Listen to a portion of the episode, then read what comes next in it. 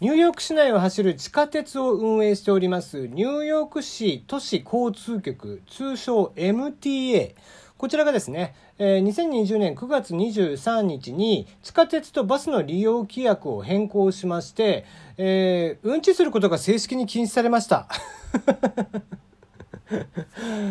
えー、まあなあ、てか、そこ書かなきゃいけないことって思うんですけどね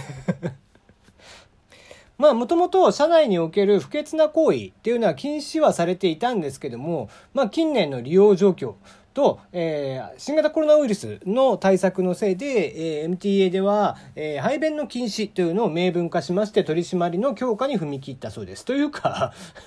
近年の利用状況で結構排便するやついたんだっていうね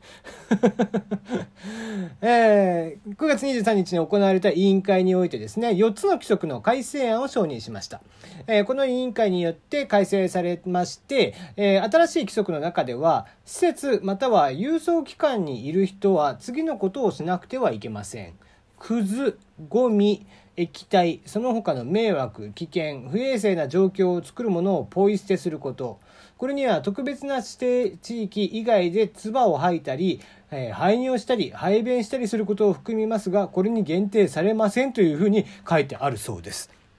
すごくない？ちょっと日本だと考えらんないよね。もちろんその、ポイ捨てとか、まあゴミをね、置いていくなみたいなのはもしかしたらあるのかもしれないんですけども、まあこういうふうに明確に排便、排尿も禁止とかっていうふうに書かないと、やっぱ海外っていうのはそれだけね、する人がいるんだなって。もちろんさ、日本でもよっぽどこう体調が悪くて、えー、もう致し方なく、こう、その場で漏らしてしまったみたいな、それっても仕方ないことだったりとかするから、そういうのはあったりすると思うし、まあね、電車の中で吐く人とかやっぱりいますよ、たまに。よ、ね、夜中とか乗ってると。でもそうじゃなくて、もう、うんちもう完全にする人がいるって結構な数でしかもいるっていうことだよね。うん、しかもそれを書かなきゃいけないっていうぐらい、えー、で、まあ一応その規則を破った乗客には、え、100ドルの罰則金が、え、課せられるということらしいんですね。えこの MTA では長年にわたりまして乗客のマナーの悪さこちらに悩まされていました、ま近年は特に当局に寄せられていた不衛生とのクレームが急増していてとにかく車内が汚いというクレームがですね2017年は1504件2018 8年は2058件そして去年19年は、えー、まあ液体でその体液とかで乗客が汚れてしまったと。いうことで、まあ、そんな報告書もあったということから、まあ、どんどんどんどん悪くなっているということなんですね。もちろんあの地下鉄の清掃員の方々、えー、配送業ね、えー、働く方々そういった方々で、えー、組まれている労働組合そちらでもかなりの問題になっていて、えー、地下鉄の利用客から汚い電車内の写真を撮る、えー、キャンペーンペンを実施して労働環境の悪さというのを訴えていたそうです。まあね、日本人もモラルがこう問題化されてはいますけども、まあそうは言っても地下鉄とかに乗っていて、そんなね、ゴミをこうそこら辺にボンボン捨てていったりだとかっていうこともなくてさ、えー、比較的やっぱり日本の電車って綺麗じゃない？えー、そういったことを考えると日本人というのはまあ本当に誠にね、えー、こうちゃんとおとなしく、えー、モラルを守って乗っているんだなって最近でもねこう、まあ、大声で喋ったりとかする人はいたりとかしますけどもそれでも本当に見かけないんでねなかなかいなかったりとかしますよ。大体みんな電車の中でね、えー、座って静かにスマホ見たりだとか、えー、してますんで、えー、そういったのもまあまあ、えー、お国柄みたいなのもあったりとかするんでしょうけどもまあただね乗って、えー、自分が乗る電車がこううんこまみれみたいなのだけはやっぱり避けてほしいなという感じがしますね。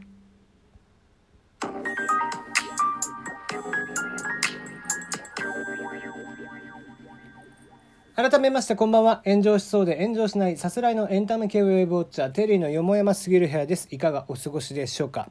えー、土曜日ぐらい、あれ？土曜日だったっけな、えー、この間ね、こう、ギターの弾き語りで、ちょっと、えー、ライブの方、えー、ラジオトーク本体で聞いてる方でしたら聞けるんですけども、えー、ラジオトーク本体で聞いている方向けのね、えー、トーク機能あのライブ機能というのが今乗っかってるんですけどもそれを使って、まあ、弾き語りをずっと、えまあ、ギターの練習歌の練習兼ねて。まあね、正直ギターはあんま好き、あの、下手なんで、正直こう人前に聴かせれるようなものでもないんですけども、まあまあ練習と思ってさ、えー、まあライブしたいんだけど、特に喋ることもないし、ね、別に喋ってもいいんでしょうけどこうね俺のこう話題にじゃあ、えー、俺が楽しいと思う話題に皆さんついてくるかって言ったらなかなかそうでもなかったりとかするんで、えー、なのでまあ弾き語りだったらいいかなと思って弾き語りをやったところまあまあ何人かの方が反応していただけてたので。え、今日も先ほど、え、やってみてました、え、前回はね思いつきでやったんですけども今回は昭和歌謡曲中心にやらせていただいて、えー、まあ、次回はまたねポップス最近のポップスとかも入れながらやろうかなと思ってるんですけどもそんな感じで、えー、まあライブの方は主に弾き語りというふうにやっていこうかなと思っています。なので、まあ、タイミングがあって、え歌とかね、え聞いてみたいなとかって思う方がいらっしゃれば、えー、ぜひ来ていただいてコメントしていただければ。もちろん、あの、ね、トークが盛り上がればトークもしますし、えー、もしくはね、リクエスト曲があれば、えー、ラジオトークで聞いてる方は、え質問の機能がついていますので、そちらから送っていただいても結構ですし、えもしくはね、えこのトークの詳細欄のところにメールフォームも用意してますんで、そちらから、えこんな曲も聴いてみたいとかっていうのがあれば、え送っていただければいいかなと思っています。あの、のリクエストだけだけね、えー、お答えしていきたいなと思うんですけどもまあまあせいぜい、えー、1万ぐらいまでですか。まあフルフル覚えるって結構大変なんですよ。なのでねフルフル覚えるのはちょっと大変なのでまあ一番ワンコーラスぐらいで終わってしまうかもしれないんですけども、えー、聞いてみたいななんていう曲があれば、えー、送っていただければなと思っております。だからそうこうしててさえー、さっきまでね、えー、弾き語りで一生懸命歌歌ってて、ねえーまあ、反応してくれた方々が、え、今日の配信じゃあ聞いてみようって言って冒頭からうんこの話してるっていう なんだそれっていうね。全然、全然ライブ配信と違うじゃねえかっていう内容になってたかもしれないんですけども、え普段は別にうんこの話はしてないんでね、え今日はたまたまそういうニュースをピックアップしてみました。じゃあ次の話題に行きましょう。えー、大道さん、えー、業界初足操作で購入ということで、えー、大道ドリンコさんですね。このコロナ禍に対応するべく、業界初の足での操作、こちらで購入をできる足操作自動販売機の実証実験を開始したそうです。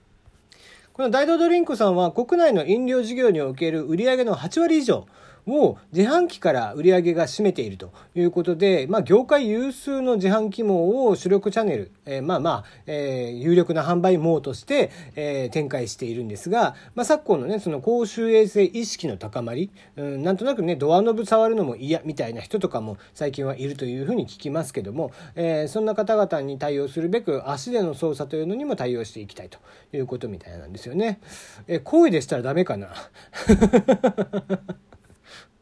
まあ同じボタン設置なんでね、結局こう手元につけようが足元につけようがみたいな話ではあるとは思うんだけども、うん、そんな時ほどね、声でのこう入力みたいなのがこう使われるとより一層触れずに済むみたいなのがあると思うんですけどね。うん、なんとなく、えー、わざわざ足のところに置いて、で、足だったら押し間違えちゃうんじゃないかな。